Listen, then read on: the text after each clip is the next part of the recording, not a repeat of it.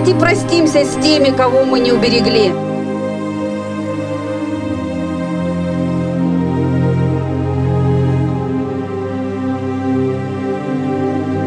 Сегодня здесь мы прощаемся с теми, кто опустил руки и не стал отстаивать интересы свои и защищать свои законные права совместными усилиями.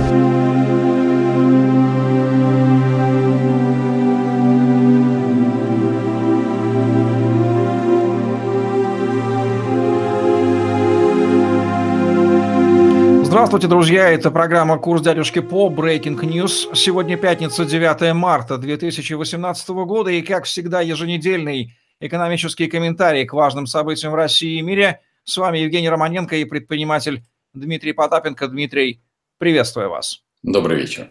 Отгремел форум гражданских активистов в Челябинске и Екатеринбурге. Дмитрий, как встречали вас эти города? А, города, города забавно встречали. Ну, то есть люди встречали-то нормально. А, значит, э, в Челябинске было почти 500 человек, а в Екатеринбурге было существенно меньше, но тут вмешалась большая политика. И я сразу приношу извинения перед теми нашими коллегами, которые не попали в Екатеринбург, потому что если наш форум начинался с того, что мы, когда вы приехали в Тверь, потом в Тверь после нас поехал а, Владимир Вольфович Жириновский, то тут все оказалось а, существенно веселее. И в этот же день в Екатеринбург а, прилетал Владимир Владимирович, лично, персонифицированно. К чему это привело? Это привело к тому, что у нас мероприятие чуть совсем не отменилось, а его мы были вынуждены перенести на более раннее время. И даже на это более раннее время, ну, мы успели оповестить, конечно, на сайте, но не успели всем разослать а, приглашение и на напоминалку, то есть на сайте этого вывесили, а вот а, по времени не успели. Поэтому я приношу извинения всем, кто в Екатеринбурге пришел к началу там в 19.00, а мы в 19 уже там фактически сворачивались. Да. Я там был, конечно, это было не очень много человек, там два или три ко мне подошли, я лично извинился и извиняюсь еще раз. Ну, да, тут, к сожалению, вот вмешалась высокая политика, такой большой-большой козырь, то есть там э, даже не было возможности подъехать э, к этому бизнес-центру, потому что всех разворачивали и отправляли куда-то там. Ну, в общем, там через каждые 20 метров стоял ДПСник, и, в общем, мы даже, я, я туда как спикер еле прорвался окольными путями. Вот. Но, тем не менее, прошло. В Челябинске даже видеоотчеты есть где-то в интернете, соответственно, пришлось э, задействовать э, там различные высокие силы, в том числе и на, Челябинской земле, и на Екатеринбургской земле, чтобы нам удалось все это провести. Но, но люди были вроде бы довольны. В одном месте там, соответственно, Челябинск это почти 500, на Екатеринбург, ну, я думаю, что по моим оценкам, наверное, 100-120 человек было все-таки не очень много, хотя регистрации было существенно больше. Но я думаю, что очень многие не доехали именно потому, что ну, их разворачивали. Ну и, конечно, перенос а, по времени для многих был просто физически неудобен, потому что это была а, там а, первая половина, ну, то есть это середина дня, которая, в общем, не планировалась. А так я ответил, это был такой моноформат, я ответил на вопросы предпринимателей. У нас все больше и больше появляются, соответственно, представителей на конкурс, что не может не радовать потому что, в общем, следующий, да, прошу обратить, обратить внимание на сайте, значит, время в Пензе в 5, 5, то есть если у нас не будет никакого форс-мажора, вот в виде вот приезда лично вождей, то, в общем, в принципе, время начала по уже после работы, по сути дела. Это будет такой моно, моно встречи, поэтому я буду рад вас всех видеть в Пензе 14 числа, 16 числа с 11 до 4 мы в полном формате э, работаем в гостинице «Космос» уже в городе Москве. Так что жду вас всех. Чиновники отсчитались, что в успешной войне государства с бизнесом за 2017 год бюджет получил 101 миллиард рублей, плюс 35% по сравнению с 2016 годом от банкротств малого и среднего бизнеса, вызванных до начислением налогов. В Красноярске вон вообще устроили перформанс под названием «Похороны малого бизнеса. Выглядело зловеще. Дмитрий, осознают ли отечественные предприниматели, что против них ведется нерегулярная, но война, и почему они ее такие проигрывают? Ну, на мой взгляд, э, как раз э, представители бизнеса редко осознают, э, что идет война, то есть они, в общем, большей частью, конечно, занимаются добрым делом обслуживанием клиента, но в целом каждый предприниматель должен осознавать, что против него идет действительно полномасштабная война, и те доначисления, которые происходят, напомню, у нас 700 тысяч заблокированных счетов, разблокировки счетов пока а, и близко не видно. То, что нам сказал будущий нынешний президент Владимир Путин, сказал, что нужно а, определить правила, то есть он дал кому-то распоряжение, там я сейчас а, даже когда читал это все, честно говоря, волосы дымом вставали, значит, что надо определить правила блокировки счетов. Ну, я хотел бы напомнить нашим чиновникам, то всем абсолютно сверху донизу, поскольку у нас большое количество там якобы юристов, так, собственно говоря, для того, чтобы заблокировать или лишить человека имущества, есть вообще Конституция Российской Федерации и суд.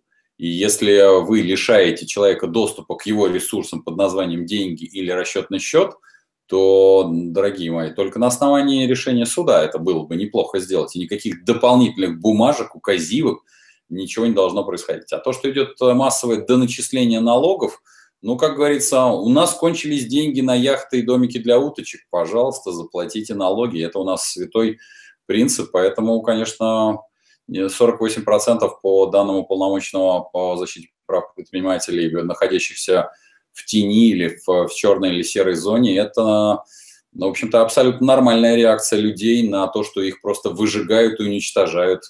Ну, в общем, как их уничтожают, они уходят в землянки. Ну, в том числе и, кстати, криптовалюты. Поэтому я думаю, что они прямо нас туда гонят э, прямо семимильными шагами. Как говорится, добро пожаловать в криптобудущее.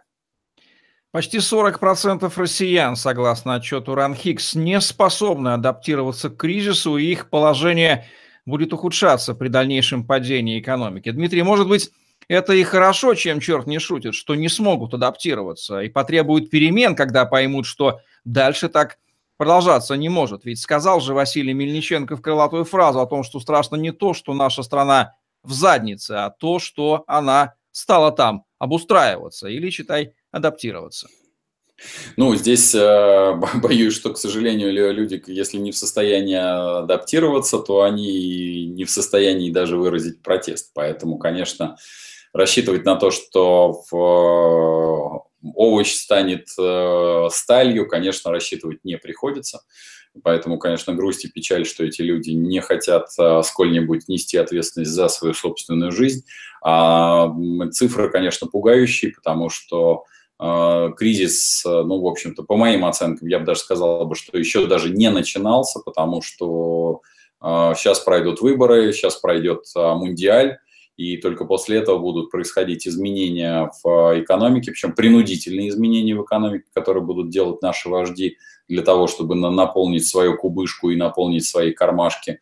А делать они будут только за счет не только вот предпринимателей, в коих мы сказали в первой новости, но и граждан, коих мы сказали во второй новости. Поэтому я не, исключаю того варианта, что у нас будет а, и НДС, и к нему будет прикручен повышенный НДС, и к нему будет прикручен в том числе и налог с продаж, то есть налог с налога. И поскольку, ну, в общем, для наших а, небожителей, э, по-моему, ничего не указ. Даже римское право, которое вроде как бы должно быть незыблемо, но мы, по-моему, уже мы новость эту не сильно взяли, мы уже делаем не только суверенный, суверенное все, но и суверенный интернет.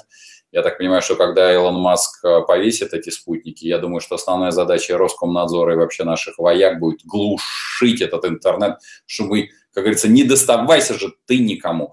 Поэтому во всех странах будут развивать, а мы будем его глушить, чтобы никогда ни при каких обстоятельствах, упаси Господь, данные вашей, вашего паспорта не узнал какой-нибудь, какой проклятый ЦРУшник. Ибо вот, и, ибо нефиг, потому что если он узнает, он еще на вас ипотеку оформит.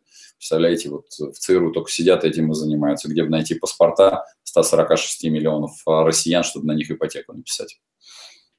Игорь Сечин попросил Путина дать Роснефти налоговые льготы в 145 миллиардов рублей ежегодно для стимулирования нефтепереработки, как он выразился. Иначе, сказал он, будет дефицит бензина и вырастут цены на него. Против этого предложения уже выступило Министерство энергетики, правда, осторожно, все помнят про 8 лет Улюкаева. Видимо, на эти цели, Дмитрий, пойдут эти 100 с лишним миллиардов, снятые с обанкроченного малого бизнеса, о чем мы вначале говорили. Что можно сказать об экономической политике руководства страны, которая разоряет малый и средний бизнес налогами для того, чтобы сохранить убыточную госкомпанию?